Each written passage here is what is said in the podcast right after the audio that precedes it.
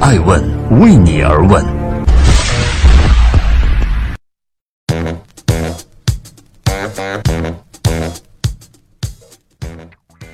Hello，大家好，二零一八年的九月十三号，星期四，爱问人物创新创富，欢迎大家的守候。今天我们要关注的人物是王兴，快播之后，王兴的下半场。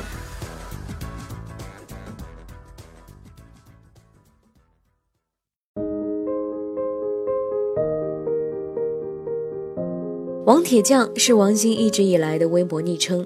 技术出身的他有着匠人一般的执着。他说：“能一辈子做产品是我最大的乐趣。做出的产品不管成功与否，如果还能让一些网民喜爱，我就心满意足了。”两千零七年刚刚创立快播的时候，王兴可能从未想到，这一些网民竟然是三亿用户。他说：“不管成功与否的产品，也成就了互联网视频行业的领军者。他更没有想到的是，这个给他带来了无数财富与荣耀的产品，最终也将他推向了深渊。”二零一六年，王兴因为涉嫌传播污秽品牟利罪被判入狱三年零六个月。技术无罪的申辩并没有让王鑫最终逃脱法律的审判，但是却收获了大量的舆论支持。无数的粉丝等待着他东山再起，纷纷表示：“我们欠快播一个会员。”二零一八年的二月七号，王兴出狱了。对于三十八岁的他而言，不管是否释怀，人生的巅峰和低谷都已然过去。他究竟还能够创造下一个快播吗？欢迎继续聆听《守候爱问人物》，爱问人物创新创富。掌舵快播，王兴有心问鼎。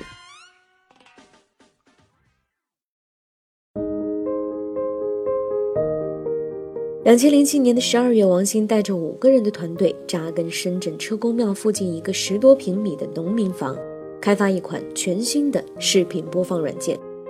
房间很阴暗，少有阳光，索性拉上窗帘，昼夜将不再交替上演。王兴的眼中只有一串串的代码飞速而过。很快，快播的雏形就在这里诞生了。基于去中央服务器端对端协议的 P2P 技术，快播的视频打开速度被形容为“秒开”，并且支持用户一边下载一边看，创造了一种全新的视频体验模式。一时间聚集了大量的粉丝。资本也蜂拥而至，即使团队当时已经几乎入不敷出，但是王鑫却挑剔依旧，只接受了腾讯创始人之一的曾理清一百六十六点八万元以及周鸿祎七十八点五万元的天使投资。江湖盛传，他当年曾经一口回绝了 IDG 和李彦宏。两千零八年，王兴接受了软银赛富的 A 轮投资。软银赛富投资基金合伙人杨东曾经这样说。他偏向于懂产品和懂业务的基金。投资快播的时候，王鑫没有因为赛富的名头而直接拿钱，而是连续的发问：是否了解视频行业？投资过哪些视频网站？会不会与快播发生冲突？投资谈判时间不长，前后也就两个月，但是很明显能够感受到说服王鑫的确不易。事实呢也确实如此。A 轮过后，快播再没有融资。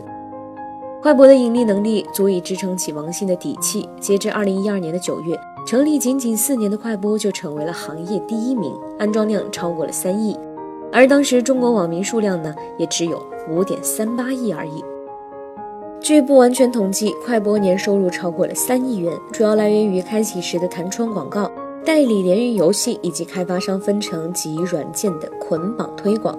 巨大的流量背后是王兴对于人性的精准把控。他知道人人都爱不要钱的大饼，所以从最初起就承诺用户可以免费使用。同时，他也知道情色是最能激起心底欲望与躁动的东西，于是对于全网遍布的黄色影片视而不见。节节攀升的人气使快播很快成为了资本的宠儿，但是王兴还是选择了疏离，并且尽可能的保证自己的话语权。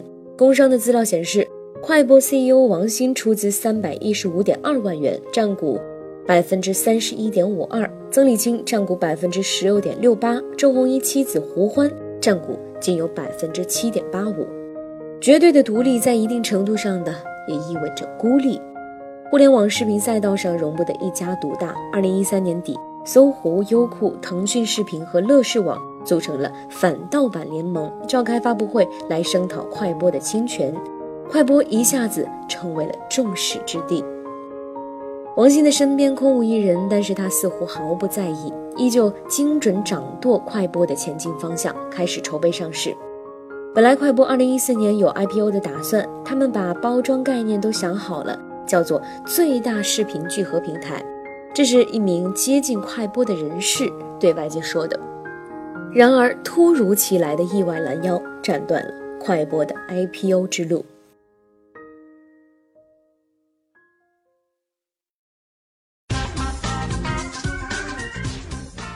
欢迎继续聆听《守候爱问人物》，爱问人物创新创富，锒铛入狱，王鑫无力回天。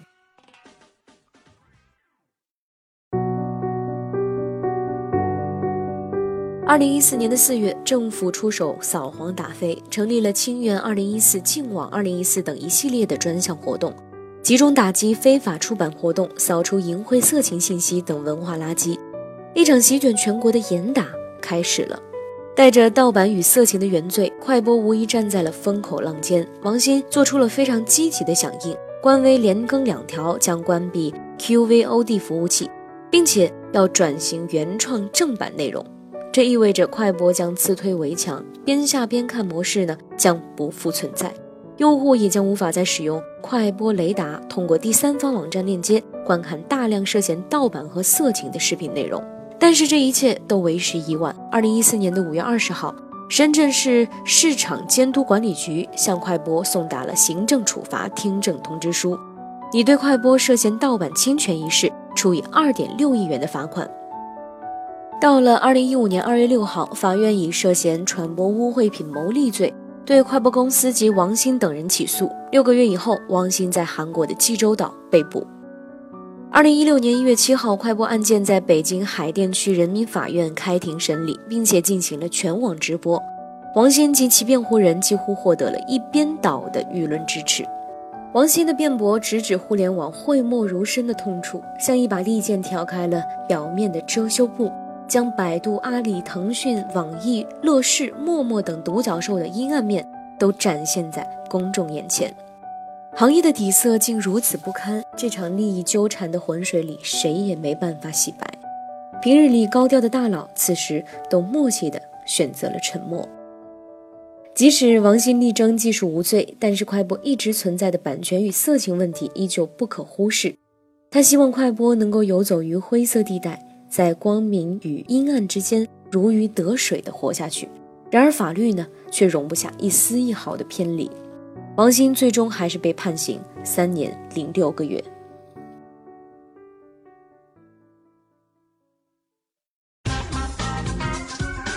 欢迎继续聆听《守候爱问人物》，爱问人物创新创富，东山再起，王鑫的区块链理想国。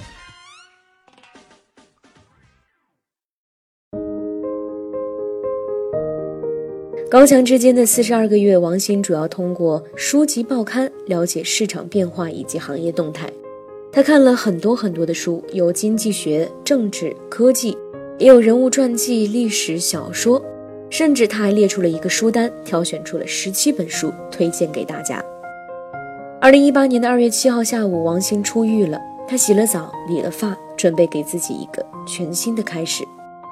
他出狱当晚，小鹏汽车的创始人何小鹏在微博上庆祝王兴回归，并表示大家一起讨论了 AI、视频、区块链等技术的发展。二月二十六号，深圳云歌人工智能技术有限公司成立，王兴占股百分之九十一点五，注册资本五百万元。三月二十五号，王鑫在微博上更新了“区块链理想国”，喝彩声一片，王鑫再次成为了先进技术的引领者。王鑫一路追赶 AI 和区块链的大潮，却也始终不忍心放手快播。接下来的几个月里，他一直努力挽救，但是如今互联网视频的赛道早已成型，优酷、腾讯、爱奇艺争先领跑，短视频快手、抖音和火山力图弯道超车，快播无以立足之地。二零一八年的九月三号，快播正式宣布进入破产清算程序，将逐步退出市场。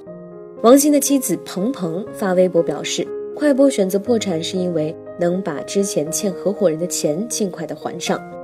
九月四号，王鑫在微博上更新了一首仓央嘉措的诗，以此告别曾经为之奋斗日夜的事业。快播的故事就这样完结了。当年的恩怨和阴谋，随着时光渐渐淡出了公众的视线，人们似乎已经忘记曾经的阴暗面了。三年过去，中国互联网已经发生了翻天覆地的变化，但是不变的是，依然有全民级应用平台打着色情的擦边球。行业的底色还是没变。当马化腾深情表露内心，对亿万粉丝说：“当时为了让更多的人使用 QQ，我曾经假扮小姐姐陪聊。”台下的观众感动的使劲鼓掌，眼角泛起泪光。人心还是没变。有人说，牢狱三年，王兴错过了整个时代。但是也有人说，正因为这三年的离场，他才更加看得清，放得下。愿一路骁勇。终有所成。